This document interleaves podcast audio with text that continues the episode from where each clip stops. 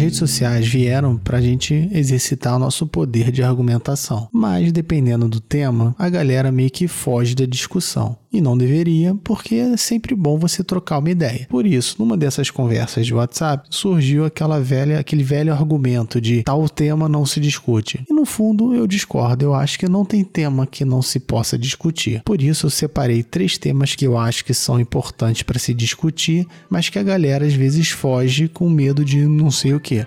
Eu espero que vocês não briguem comigo por causa disso.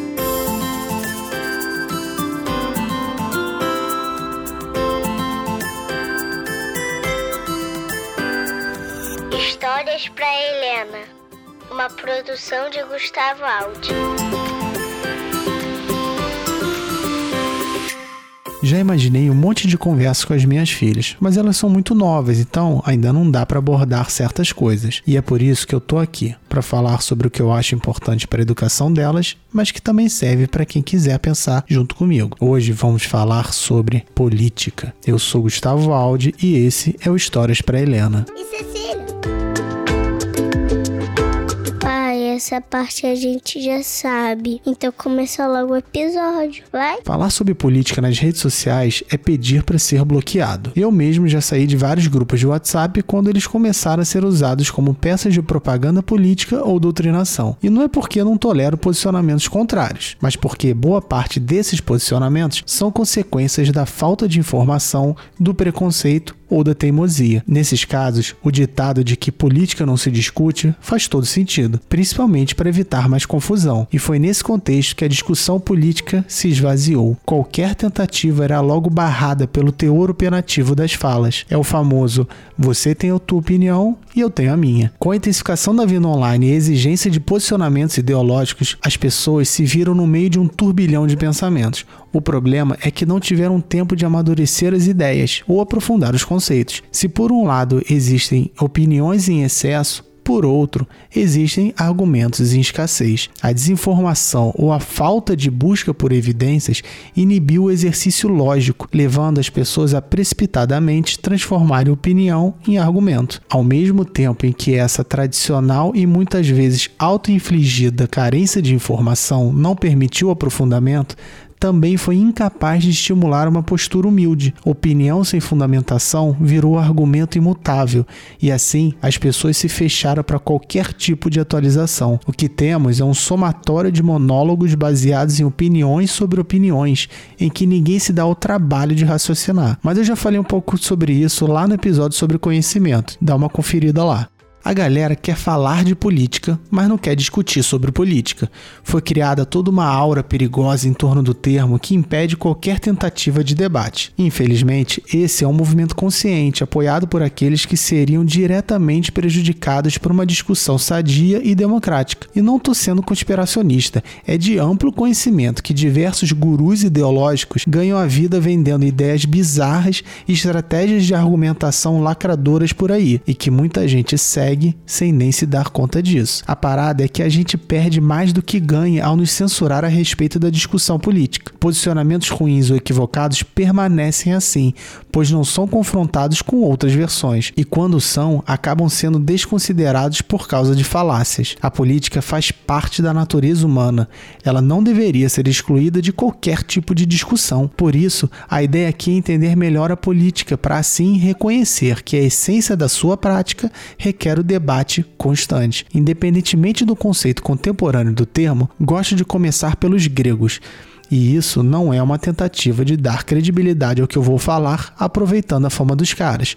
Gosto deles porque é legal mesmo. Mas antes, é legal diferenciar economia e política. Os gregos costumavam estabelecer uma distinção entre oikos, que representava o mundo doméstico do lar e da fazenda, e polis, que era o espaço livre dos cidadãos.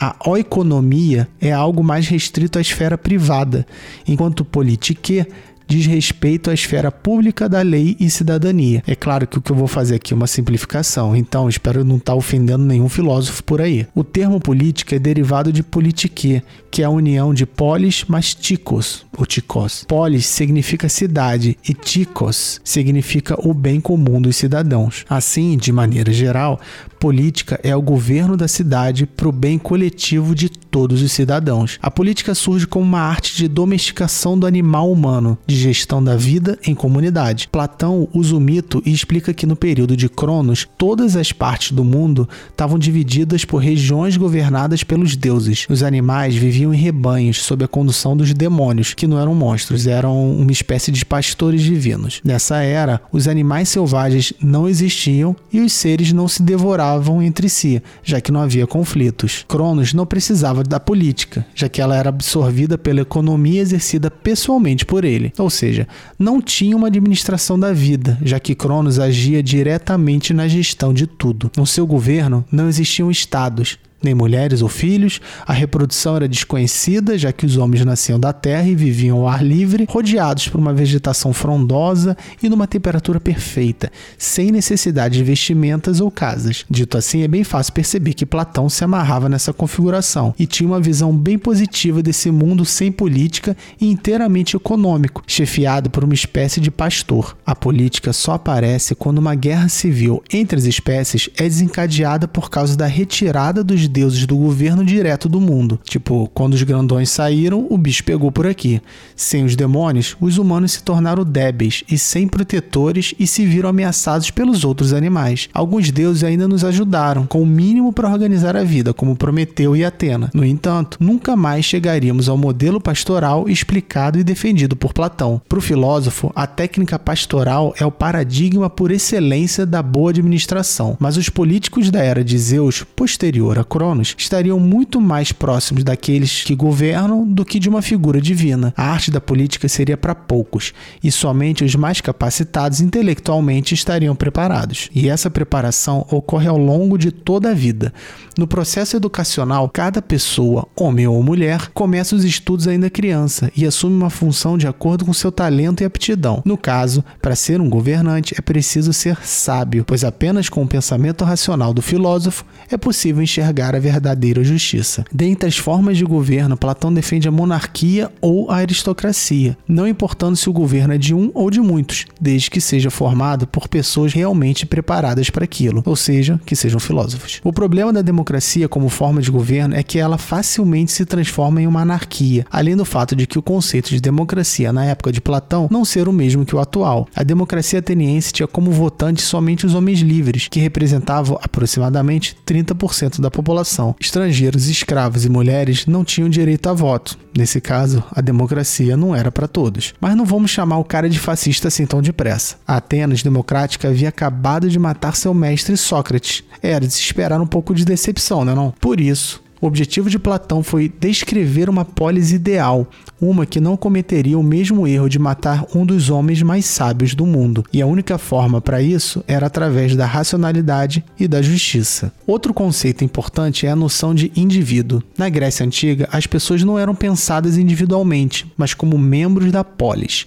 Para Platão e Aristóteles, a ética e a política são as ciências por excelência, sendo a ética a doutrina moral do indivíduo e a política a doutrina moral da sociedade. Na filosofia aristotélica, a ética está preocupada com a felicidade individual do homem, enquanto a política se encarrega da felicidade coletiva da polis. É tarefa da política, então, descobrir quais as formas de governo e instituições assegurarão essa felicidade na cidade. E para chegar nela, Aristóteles faz um caminho gradual. Segundo Segundo ele, a comunidade constituída naturalmente para satisfação das necessidades cotidianas é a casa, aquele oikos que a gente falou antes. A comunidade constituída por várias casas para satisfazer necessidades não cotidianas é a aldeia. E, finalmente, a comunidade perfeita de várias aldeias para se viver bem é a cidade. Nesse esquema, o indivíduo é o ponto de partida como integrante da família, mas não possui muita importância. Na família, ele garante a sobrevivência, na tribo, garante a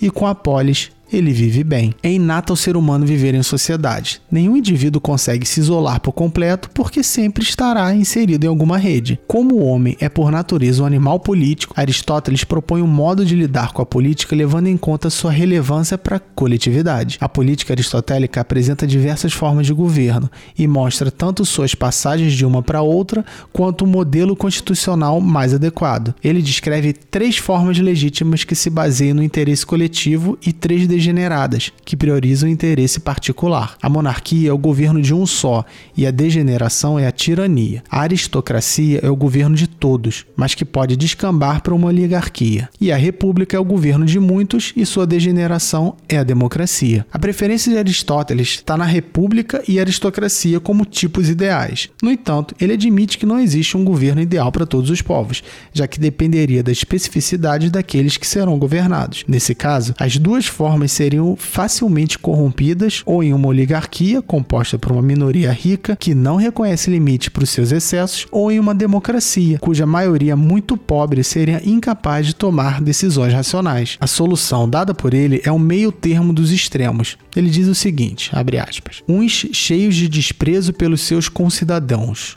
os outros cheios de inveja, sentimentos estes que estão bem longe da benevolência e do caráter de sociedade que fazem o verdadeiro cidadão. A cidade deve ser formada tanto quanto for possível de cidadãos iguais e semelhantes. É o que se encontra nas situações médias. É preciso, pois, que o estado mais feliz seja o estado composto desses elementos que dele formam a base natural.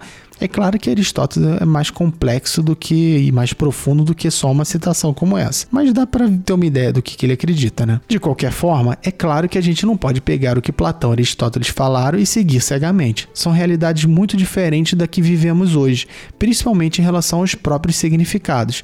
No entanto, como eu disse antes, esse é um bom começo para iniciar a reflexão, e o fato do conceito original de política remeter à administração pública visando a justiça e a felicidade do coletivo já é uma excelente base de referência, mas que infelizmente parece ser ignorada por muitos políticos contemporâneos. Boa parte da política de hoje deixou de ser pelo bem comum da comunidade e passou a ser encarada como uma carreira particular. Muitos políticos usam o poder a eles concedidos para benefício próprio, sob o discurso discurso de estarem honrando o interesse público acima de tudo, tá bom? Nessas falas, geralmente, ou escondem segundas intenções e mascaram vontades individuais como se fossem públicas, ou realmente acreditam que seus interesses são relevantes para o resto da nação. A degeneração prevista por Aristóteles já está acontecendo, mas com o diferencial de que ainda temos a ilusão de viver em um regime republicano, quando na verdade a gente está vivendo numa oligarquia que beira a tirania. A gente deveria, por um momento pelo menos, esquecer as filiações partidárias e nos concentrar em fiscalizar a gestão pública. Discutir política é discutir gestão de pessoas em busca do bem-estar coletivo. Pensar diferente não necessariamente vai gerar o mal. Pode ser de esquerda, centro ou direita. No fim, a preocupação deveria ser com o social, não particular, com a inclusão não a exclusão. Pensamentos antagônicos não precisam morrer assim. Eles podem perfeitamente se adaptar sob um denominador comum, desde que o que se tem em mente seja a melhoria da vida coletiva.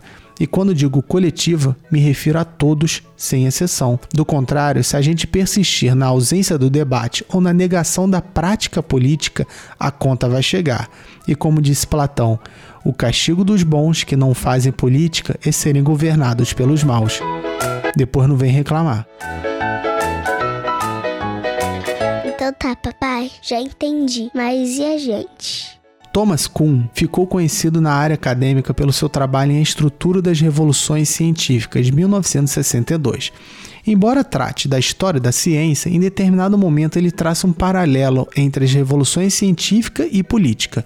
De fato, não é uma obra voltada ao campo político, mas por isso mesmo ele acaba construindo um bom resumo sobre momentos de crise. Para ele, e abre aspas, as revoluções políticas se iniciam com um sentimento crescente, com frequência restrita a um segmento da comunidade política, de que as instituições existentes deixaram de responder adequadamente aos problemas. Elas visam realizar mudanças nas instituições políticas, mudanças essas proibidas pelas mesmas instituições que se quer mudar. Consequentemente, seu êxito requer o abandono parcial de um conjunto de instituições em favor de outro. A essa altura, a sociedade já está dividida em campos ou partidos em competição, um deles procurando defender a velha constelação institucional, o outro tentando estabelecer uma nova. Por discordarem quanto à matriz institucional a partir da qual a mudança política deverá ser atingida e avaliada, e por não reconhecerem nenhuma estrutura suprainstitucional competente para julgar diferenças revolucionárias, os partidos envolvidos em um conflito revolucionário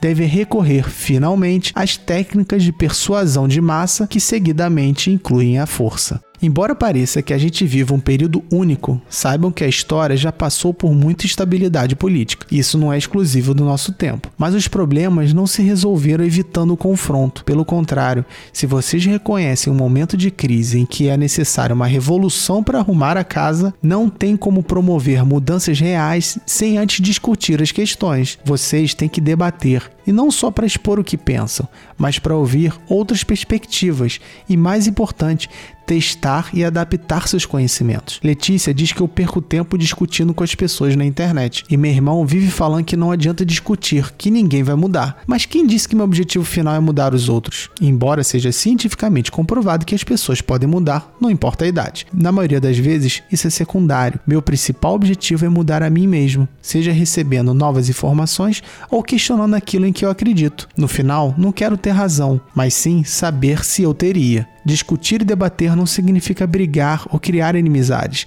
Posicionamentos contrários não deveriam automaticamente ser considerados oponentes. Com um pouco de tolerância, civilidade e respeito pelo próximo, é possível falar sobre qualquer coisa e sem brigas ou exclusões. Ao se discutir de forma sadia, ideias a princípio antagônicas se aproximariam tendendo à uniformidade, ao equilíbrio e assim a uma conclusão justa e benéfica para todos. Isso é fazer política. Com a mitológica ausência dos deuses, o homem tomou para si o poder de se autogovernar rumo à esfera da felicidade.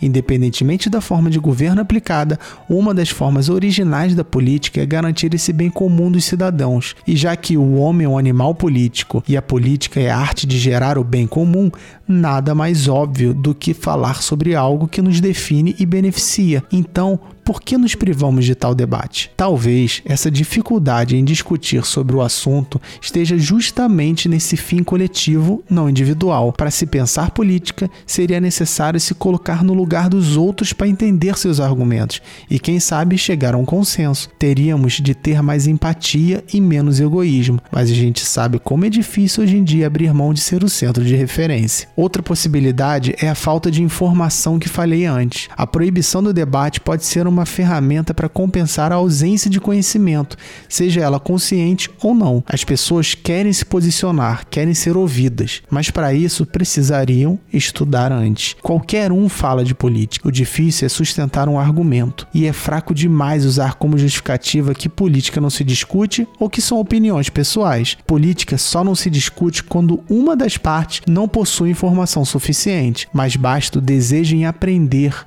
que a discussão volta a fazer sentido. Vocês vão ver, é extremamente prazeroso conversar com pessoas que valorizam o conhecimento, que querem preencher e aceitam ser preenchidas. Por outro lado, verão também o quanto é decepcionante falar com alguém totalmente fechado. O que vocês nunca devem fazer é colocar opinião e argumento no mesmo saco. A priori, todos podem ter opinião, mas quando alguém apresenta argumentos baseados em evidências, como extensa pesquisa, falas de especialistas ou estudos específicos, não é certo se fechar ou diferente só porque não corresponde às suas crenças iniciais. E um lembrete: por mais que queiram, outra pessoa com a mesma opinião que vocês não é prova de que o pensamento estava certo, é apenas mais uma fala sem embasamento. Antes de discutir, é preciso conhecer o tema. Memes, textos, áudios e vídeos anônimos de WhatsApp não são fontes confiáveis. Tirem o bumbum do lugar e realmente pesquisem sobre o assunto antes de compartilhar suas ideias ou de compartilhar as ideias dos outros. E meu objetivo não é calar ninguém, pelo contrário, defendo o direito de escolha das pessoas em se manterem na escuridão das ideias e nunca discutir sobre política. Mas isso desde que não compartilhe suas opiniões como se fossem argumentos válidos. Usar a desinformação como escudo não fortalece a opinião, apenas transforma a ignorância em burrice.